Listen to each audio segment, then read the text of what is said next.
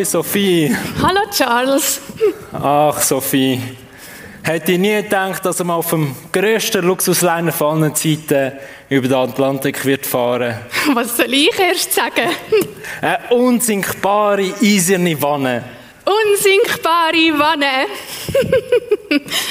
Charles, willst du das noch glauben oder bist du dir sicher, dass du das glauben kannst? Ach Sophie, das Schiff sinkt nicht, niemals. Ich hoff's. Du, ich muss weiter, ich habe noch so viel zu tun. Tschüss.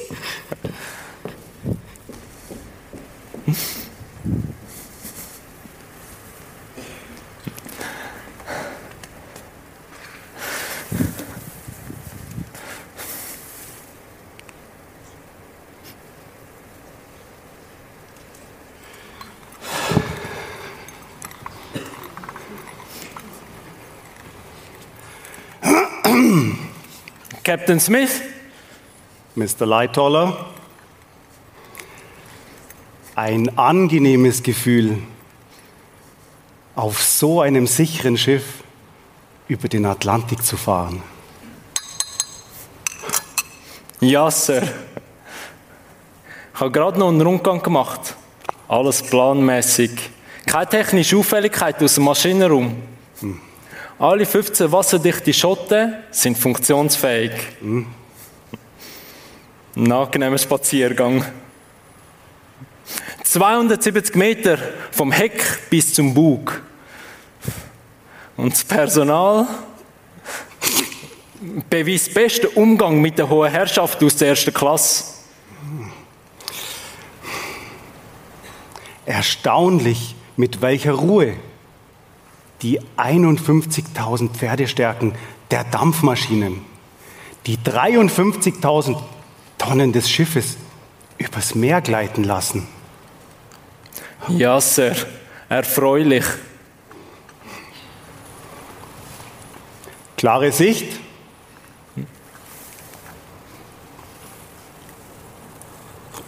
Ja, ich kann mich nicht erinnern, je so eine ruhige See gesehen zu haben. Wie ein Dorfteich. Es weht kein Lüftchen. Es wird schwierig sein, Eisberge zu erkennen, wenn sich an denen keine Welle bricht. Ähm, ah, ich werde mich zurückziehen. Halten Sie Kurs und Geschwindigkeit. Mr. Lightaller? Ja, Sir.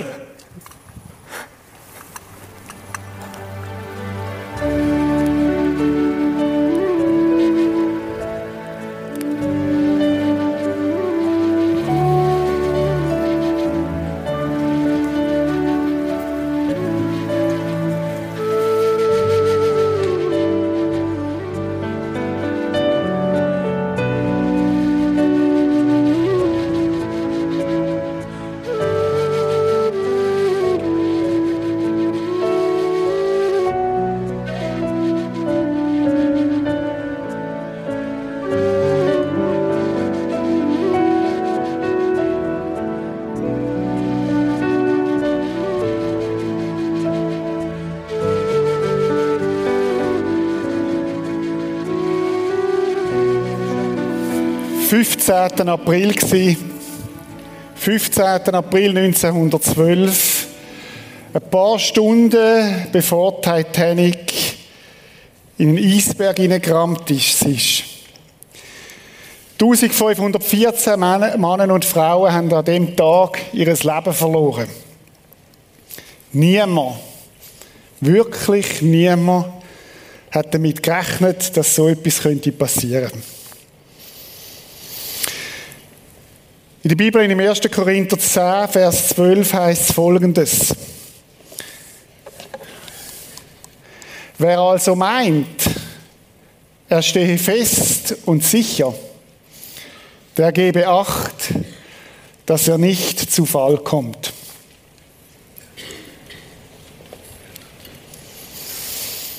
Meine Frage von der heutigen Predigt ist eigentlich eine Frage, die ich dir möchte stellen.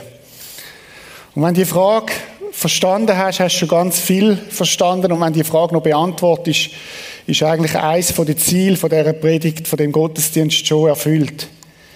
Meine Frage ist, wie heißen die Berge in deinem Leben, wo deine Titanic zum Sinken bringen können? Wie heißen die Berge in deinem Leben, wo deine Titanic zum Sinken bringen können? Es ist so schwierig, die Eisberge zu erkennen, wenn das Meer so ruhig ist. Es ist so schwierig zu erkennen, wo eine Gefahr lauert, wenn alles super läuft.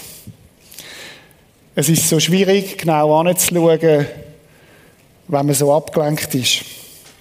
Und du fragst dich jetzt vielleicht heute Morgen, ja, was meint denn der Retter mit dem? Ich meine, ich bin noch nie im Atlantik gewesen, ich habe noch nie Eisberge gesehen, ich kenne es nur von Bildern und so weiter. Ich gebe es zu, es ist ein ein Einstieg heute Morgen, oder? Da denkst du, kommst in eine Predigt, in einen erbaulichen Morgen und dann kommt so eine Frage. Wir kommen noch drauf. Wir sind am dritten Teil angelangt in dieser Serie, damit der Glaube nicht auf der Strecke bleibt. Achtung, Ausfahrt. Und wir haben gesehen, dass der Weg ist nicht irgendwie eine Strecke, die genau vorgegeben ist, wo, wo, wo links und rechts Leitplanken so genau sind, sondern der Weg ist Jesus Christus. Er sagt, ich bin der Weg, wo zum Vater führt. Und er sagt auch, es gibt keinen anderen Weg, wo zum Vater führt, als durch mich. Und die Frage ist, was, was gefährdet dich auf dem Weg mit Jesus? Oder anders gefragt, Vielleicht bist, hast du dich irgendwann mal eingeklinkt in den Weg mit Jesus und bist sicher unterwegs. Und die Frage ist, was könnte dazwischen kommen, dass du eine Ausfahrt nimmst auf dem Weg? Vielleicht bist du heute Morgen auch da und sagst, äh, das Thema ist, ist, äh, betrifft mich ja gar nicht, weil ich bin gar nicht auf dem Weg. Und trotzdem denke ich, auch dein Leben könnte gefährdet sein durch Eisberg. Und ich denke, es könnte gut sein, heute Morgen zuzulassen, weil wir werden im zweiten Teil dann auch noch hören, wie komme ich denn überhaupt auf den Weg?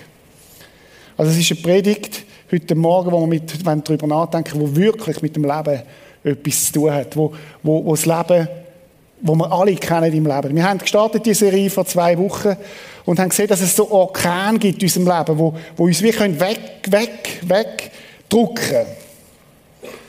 Und auf, wo, man, wo man plötzlich Schicksalsschläge erleben oder schwierige Sachen oder eine Scheidung oder einen Bruch in einer Beziehung. Und wir kommen irgendwie weg von dem Weg. Eine Gefahr dabei. Wir haben letzte Woche angeschaut, es gibt so, einen, so eine Gefahr, wo man plötzlich das Evangelium umkehrt. Nicht mehr gute Nachricht, nicht mehr frohe Botschaft, sondern Drohbotschaft. Nicht mehr Gott liebt mich und darum folge ich ihm nach, sondern ich muss ihn lieben, damit er mich annimmt, wo wir das Evangelium umkehren. Und Leute, das hat mega viel Resonanz gegeben auf den letzten Sonntag, weil ich, und ich habe gemerkt, das ist ein riesen, riesen Thema auch bei uns. Ich muss etwas tun, damit Gott mich liebt. Nein, er liebt dich. Und weil er dich liebt, folgst ihm nach und nicht damit er dich liebt. Heute Morgen, dritter Teil, verlockende Ausfahrten. Wenn du die ersten zwei verpasst hast, schau es nach. Auf YouTube oder auf Prisma TV kann man es nachschauen. Die Theaterszene und auch das erste Lied sind aus dem Originalfilm Titanic. Die meisten von uns haben es kennt. Und was ich einmal mehr verblüfft war, und ich weiß nicht, das wissen vermutlich die wenigsten, dass es Titanic auch in der Bibel gibt. Nein, ich rede nicht von der Arche Noah, die ist ja nicht untergegangen. Also zumindest äh, nicht dort, wo noch Menschen drin sind. Es gibt Titanic in der Bibel und einmal bin ich erstaunt gewesen, wie die Bibel aktuell ist. Die Bibel berichtet uns nämlich von, von einer Gruppe von Menschen, die Schiffsbruch erlitten haben.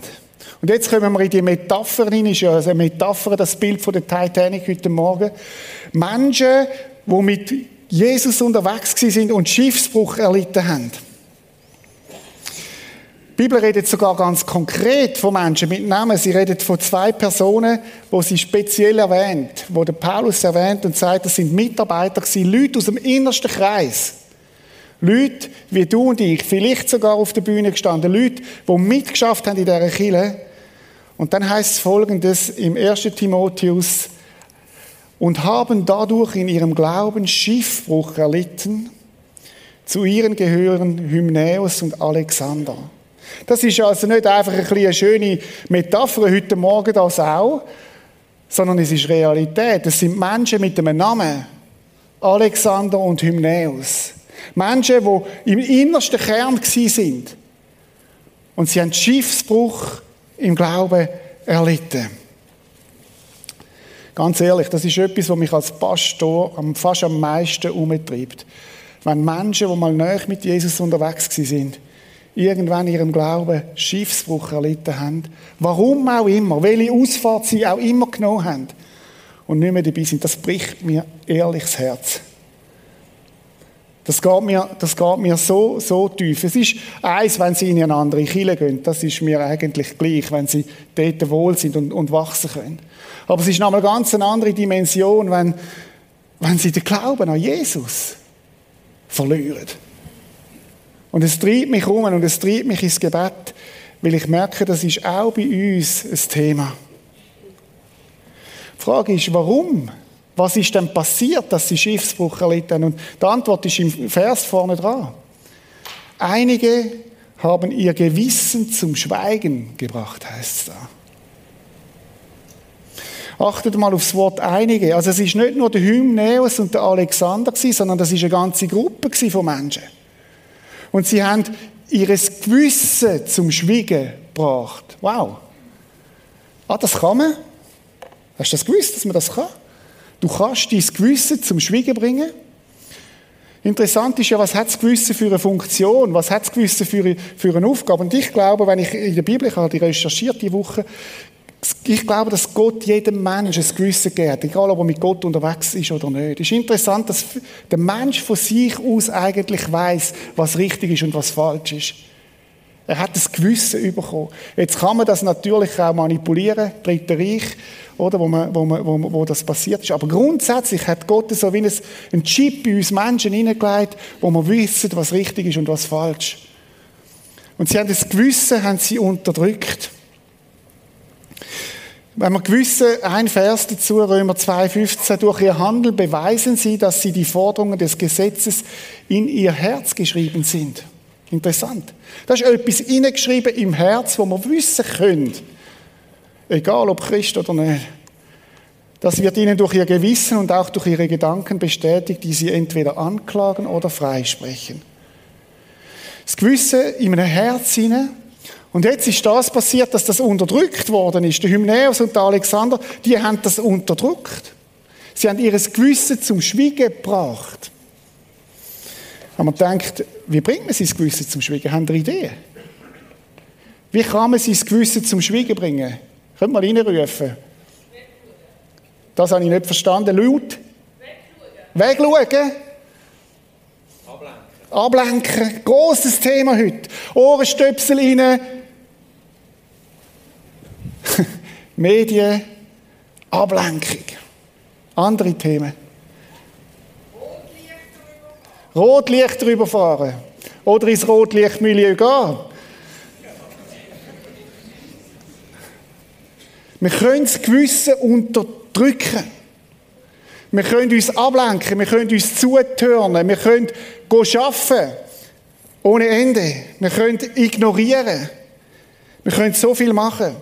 Ich habe mal in einer Theaterszene, haben wir mal gehabt, vor 25 Jahren mit einem Kollegen, dort hat es eine Pille gegeben, die heisst Seele über Tönosan. Das ist ein gutes Medikament, oder? Heute heisst das äh, soziale Medien, heute heisst das Fernsehen, heute heisst das Ablenkung, Ablenkung, Ablenkung. Es ist interessant, dass Gott so ein göttliches Warnsystem in uns hineingelegt hat, wo, wo blinkt. Achtung, Eisberg. Wo blinkt, je nach Menschentyp ist das verschieden, je nach Menschentyp blinkt es auch verschieden. Aber Gott hat uns ins Herz hineingeschrieben. Ich weiß nicht, was ihr für ein Auto habt. Bei, meinem, bei unserem Auto gibt es so einen Spurassistent.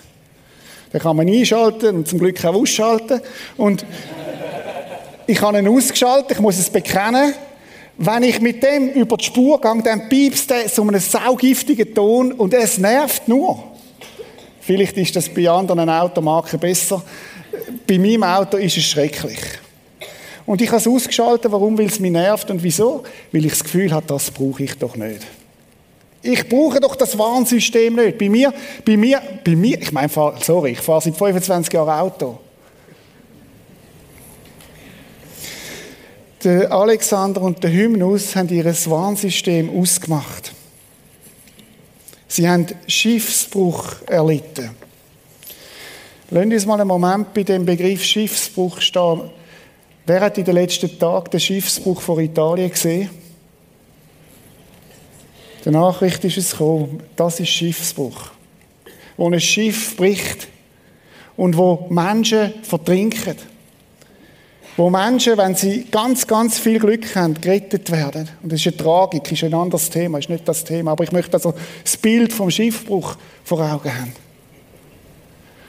Und dann gibt es Retter, die kommen, zum Glück, und hoffen, Menschen können sie retten. Aber das ist das Bild. Und der Alexander und der Hymnus haben Schiffbruch erlitten weil sie ihr Gewissen unterdrückt haben. Es gibt noch mehr, die Schiffsbruch erlitten haben in der Bibel. Ein anderer ist der Demas. Von ihm heißt, denn Demas hat mich verlassen, weil er diese Welt wieder lieb gewonnen hat und ist nach Thessalonich abgereist. Theologen sind sich nicht ganz einig, hat er einfach nur den Paulus verlassen oder hat er auch Jesus verlassen.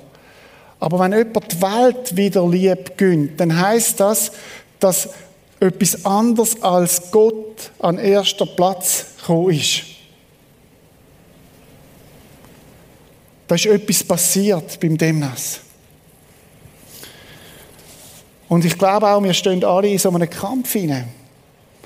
Was hat eigentlich Priorität und erste Priorität in meinem Leben? Verlockende Ausfahrten. Sachen werden wichtiger als Gott. Kommt dir das bekannt vor?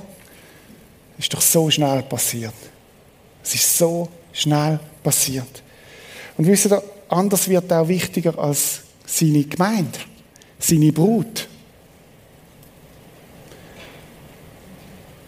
Für seine Brut ist Jesus gestorben, kommen wir nachher noch drauf. Und plötzlich ist sie uns nicht mehr wichtig. Verlockende Ausfahrten. Ich weiß nicht, wie deine Eisberge heißen. Aber ich weiß, dass es sie gibt. Und ich möchte heute Morgen drei mit dir anschauen. Aber meine Frage ist, die erste Frage, die ich dir gestellt habe, meine Frage ist, wie heissen deine Eisberge? Wie heissen deine Eisberge? Es gibt sie. Wisst ihr, was mich zutiefst traurig macht, dass in den letzten Monaten habe ich beobachtet, wie x Pastoren gefallen sind. In grossen Kirchen, in kleinen Kirchen. Und es sind immer die drei, die drei Themen, die drei Girls, Gold and Glory. Sexualität, Geld und Macht. Und wenn Pastoren fallen, hat das immer viele Konsequenzen und es tut mir leid. Was sagt uns das? Auch Pastoren sind nur Menschen und auch Pastoren haben umgestellte Seelen, wie du und ich. Und meine Frage ist, welche Eisberge sind es? Und ich habe gedacht, ich werde mit euch drei kurz anschauen heute Morgen. Drei Eisberge. Und ich gehe sie schnell durch und es ist nur exemplarisch. Und Achtung, ich meine es auf keinen Fall moralisch, sondern ich meine es als eine Idee überzukommen, was dein Eisberg könnte sein. Der erste Eisberg ist ein G und steht für Geld. Ich weiß, wir Schweizer reden nicht über Geld, wir haben es. Ähm, Matthäus 6, 24 sagt Jesus, ihr könnt nicht gleichzeitig Gott und dem Geld dienen. Jesus sagt nicht, äh, es ist eine Option oder so. Er heißt nicht, ihr sollt nicht. Jesus sagt, ihr könnt nicht. Das geht nicht. Das geht nicht auf. Du kannst nicht Geld an erster Stelle in deinem Leben und Gott an erster Stelle in deinem Leben. Es geht nicht. Es ist ein No-Go. Geht nicht. Für Jesus ist das keine Option. Geldgier kann uns so schnell bestimmen. Wir können nicht auf dem Weg von der Freiheit leben und zugleich das Geld arbeiten. Warum ist das so attraktiv? Wissen der Geld gibt uns ja das Gefühl von Sicherheit, von Überlegenheit. Geld gibt uns das Gefühl von, wir können alles. Mit Geld können wir alles versichern, können wir alles posten. Ich verlasse mich auf mein Geld anstatt auf Gott. Könnte das ein Eisberg sein in deinem Leben? Es ist übrigens interessant, dass Jesus viel mehr über das Geld redet als über Sex. Auch wenn er von Sünde redet. Wir Christen kehren das oft ein bisschen. Bei Jesus ist das ein großes Thema.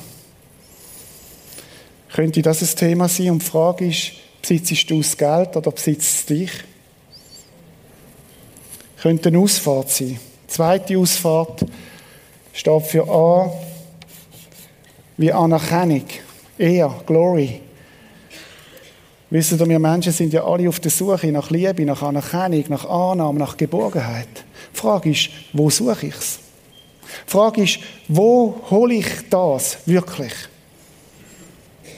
Und es ist interessant, jeder hat so seine Strategie. Ich weiß nicht, ob euch das schon aufgefallen ist. Die einen haben eine dominante Strategie, wo es gerade auffällt, und andere sind ganz subtil.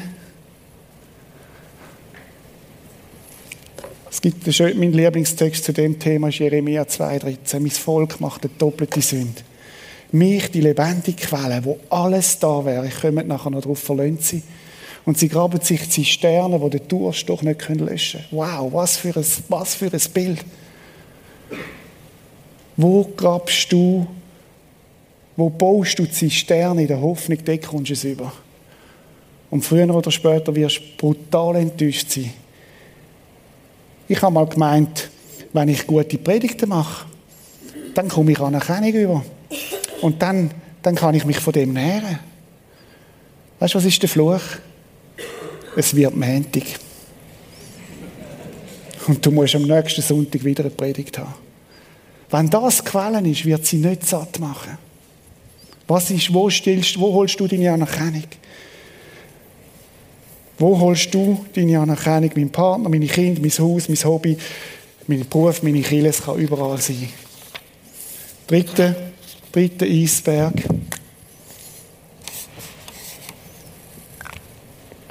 Mein Partner.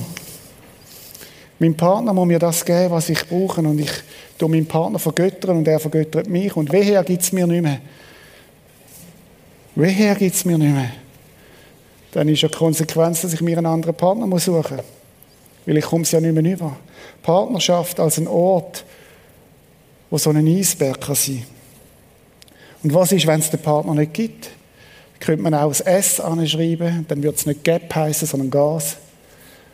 Wo hole ich Gas, wenn ich es die nicht habe? Sexualität, wo hole ich sie? Emotionalität. Wie viele Chaträume sind voll von Frauen, die sich wünschen nach emotionaler Nähe? Verlockende Ausfahrten. Machen sie satt? Never ever. Quick fix das Gefühl, dann habe ich es geschenkt, ich muss mir noch etwas Gutes tun, doch. Oft bleibt eine grosse Leere zurück. Und ich meine es nochmal, nicht moralisch, sondern es stillt nicht. Es stillt nicht. Kurzer Einschub. Wissen ihr, dass jeder Ehebruch ein Weg ist von 5000 Metern, 5000 Schritt? Nach den ersten 10 sollten wir umkehren.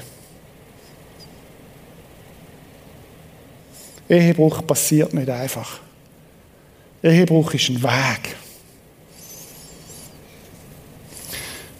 Meine Frage heute Morgen ist, was ist dein Eisberg? Vielleicht ist es ganz, ganz etwas anderes. Ich habe dir noch ein paar Ideen geben, was könnte dein Eisberg sein.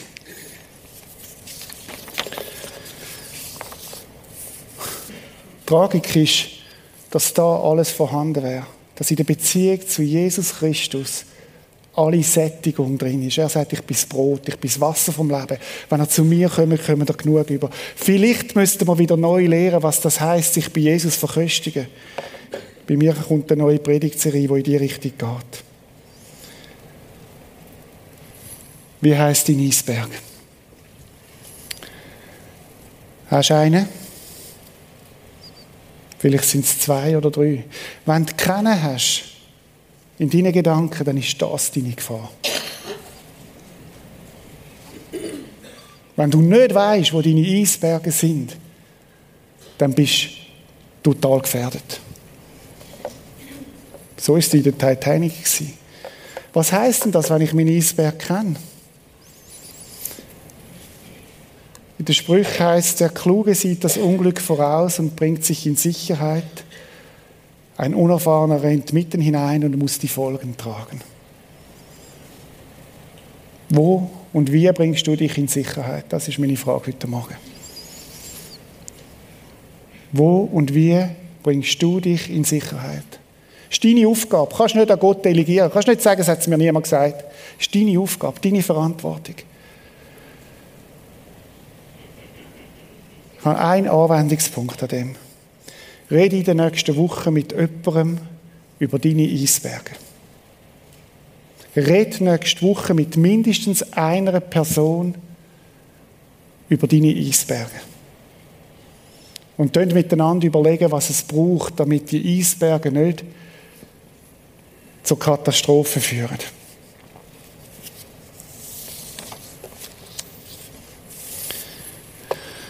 Vielleicht ist es bei dir ja passiert, dass du, oder man kann uns ja überlegen, habe ich schon den Blinker gestellt und dann wäre es vielleicht heute Morgen dran, den Blinker wieder zurückzunehmen und zu sagen, ich fahre geradeaus. Vielleicht bist du aber schon eingebogen und vielleicht bist du sogar schon da draußen.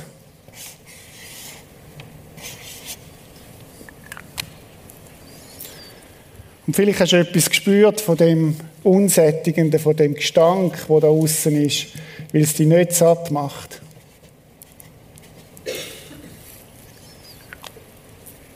Wo so verlockend ist. Sünd schmeckt süß am Anfang und nachher bitter. Wisst ihr, Evangelium heißt, jede Ausfahrt hat auch eine Einfahrt.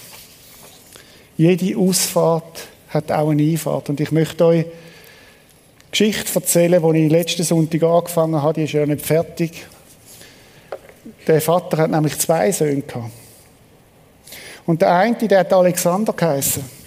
Und der Sohn, der hat gesagt, ich will ohne dich leben. Und der Vater hat in seiner Güte ihm alles gegeben, was er braucht zum Leben. Und das ist eine Menge. Und darum ist es auch Jahre gegangen, bis er das alles aufgebraucht hat. Aber eines Tages hat er gemerkt, er ist ausgeschossen und er ist leer und es ist bitter geworden. Weil er gemerkt hat, all diese Eisberge, und man könnte ihnen auch Götze sagen, oder wie auch immer, die biblische Terminologie wäre Götze, die machen nicht satt.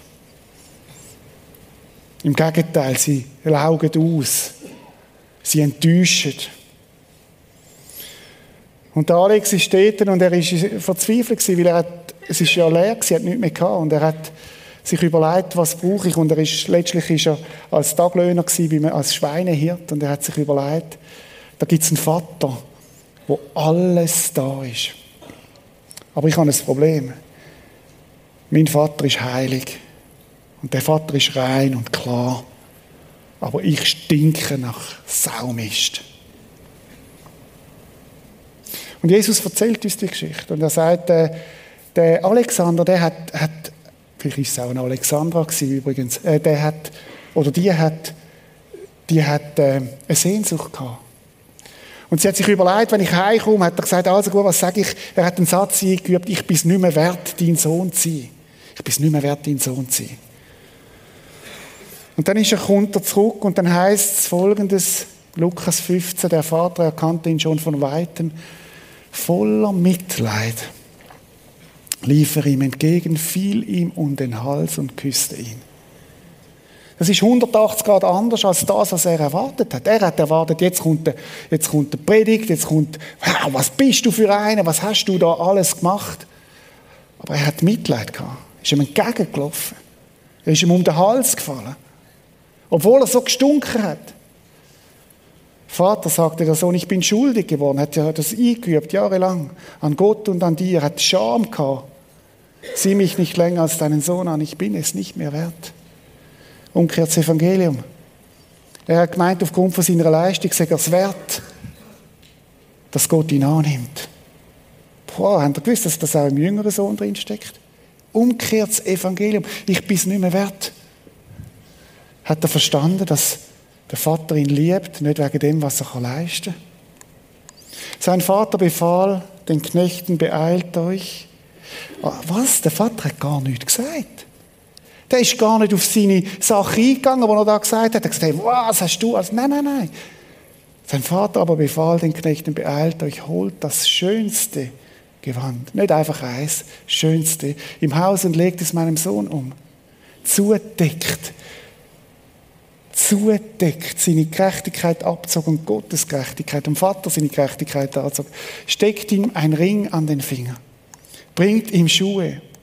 Schlachtet das Mastkalb. Wir wollen essen und feiern. Wisst ihr, der war durstig und ausgehungert weil er an seinen Zisternen und an seinen Götzen nicht satt worden ist. Und Gott macht es fest und sagt, jetzt wird zuerst mal gegessen. Jetzt wird zuerst mal, jetzt wird zuerst mal aufdank. Bei mir ist alles da.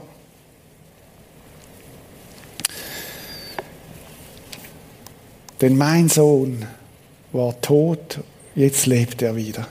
Achtung, oder? Wir meinen manchmal, wenn wir die Ausfahrt genommen haben, oder wenn wir nicht bei Gott sind, haben wir manchmal das Gefühl, ja, Gott brauche ich zum ein bisschen, ich habe ein bisschen Kopf und jetzt kommt Gott als Schlaf, als, als äh, Schmerztablette.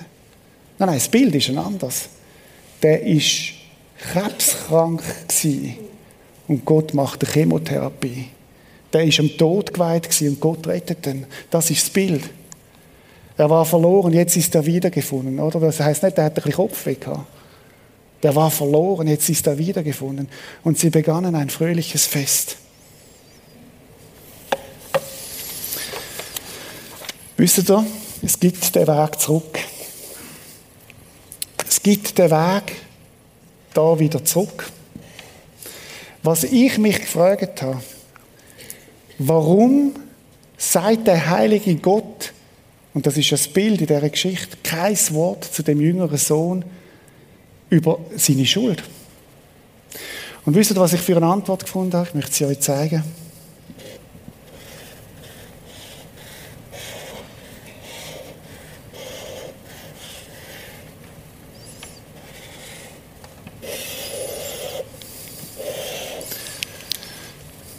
Es gibt eine Tür vor dem Weg gibt eine Tür und Jesus erzählt uns ja die Geschichte und Jesus sagt, ich bin die Türe. Wenn jemand durch mich eintritt, wird er gerettet. Was gibt es Tor, wo du reinkommst?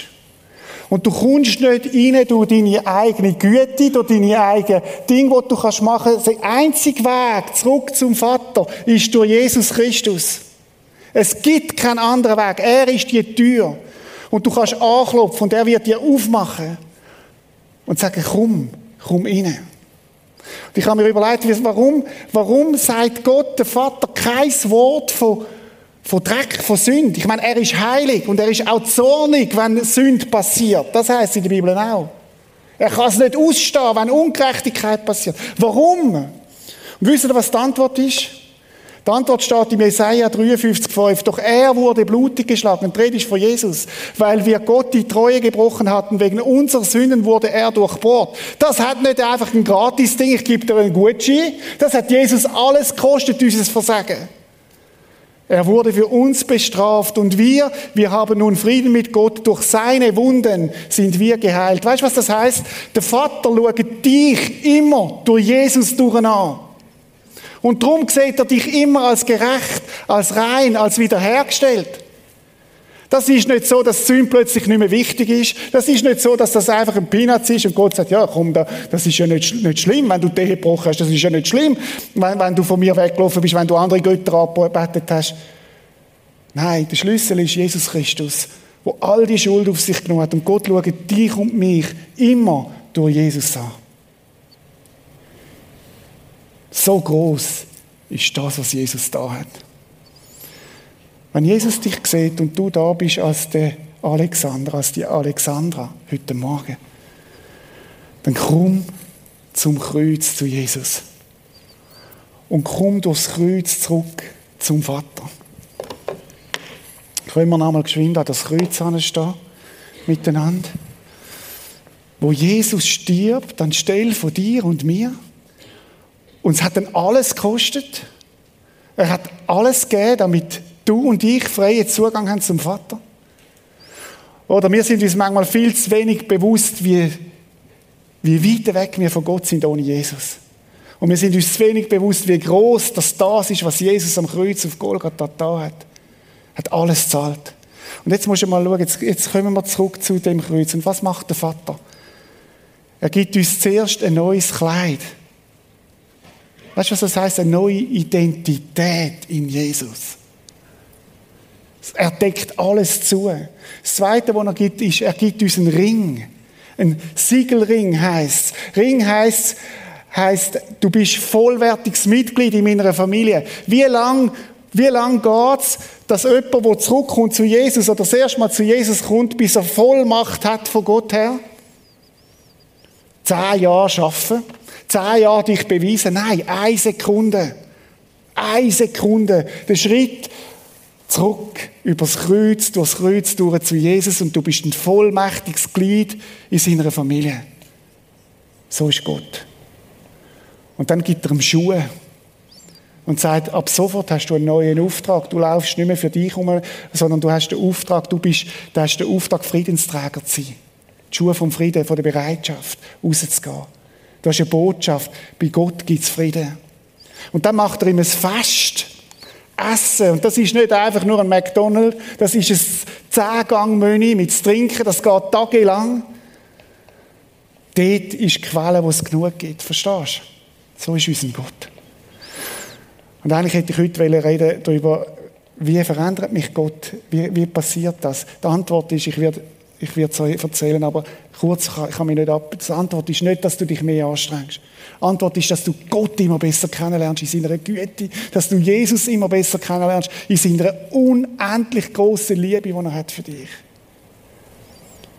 Manchmal denke ich, wir kennen Jesus noch viel zu wenig gut. Wir kennen Jesus noch viel, viel, viel, viel zu wenig gut. Er ist viel, viel, viel, viel, viel, viel, viel besser.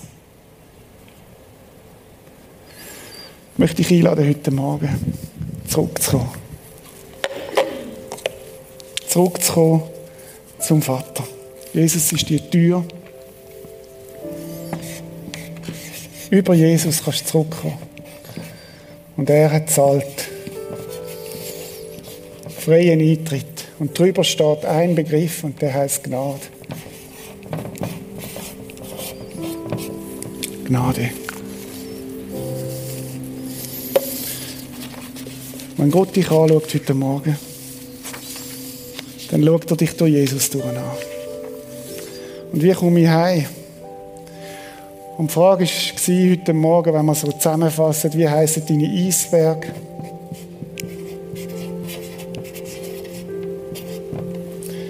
Und was du tust, wie bringst du dich in Schutz, dass du nicht in die Eisberge reinrammst. Und wenn du außen bist, wie komme ich zurück? Durch die Tür Jesus, weil er hat gezahlt, und zwar alles. Was ist heute Morgen für dich dran?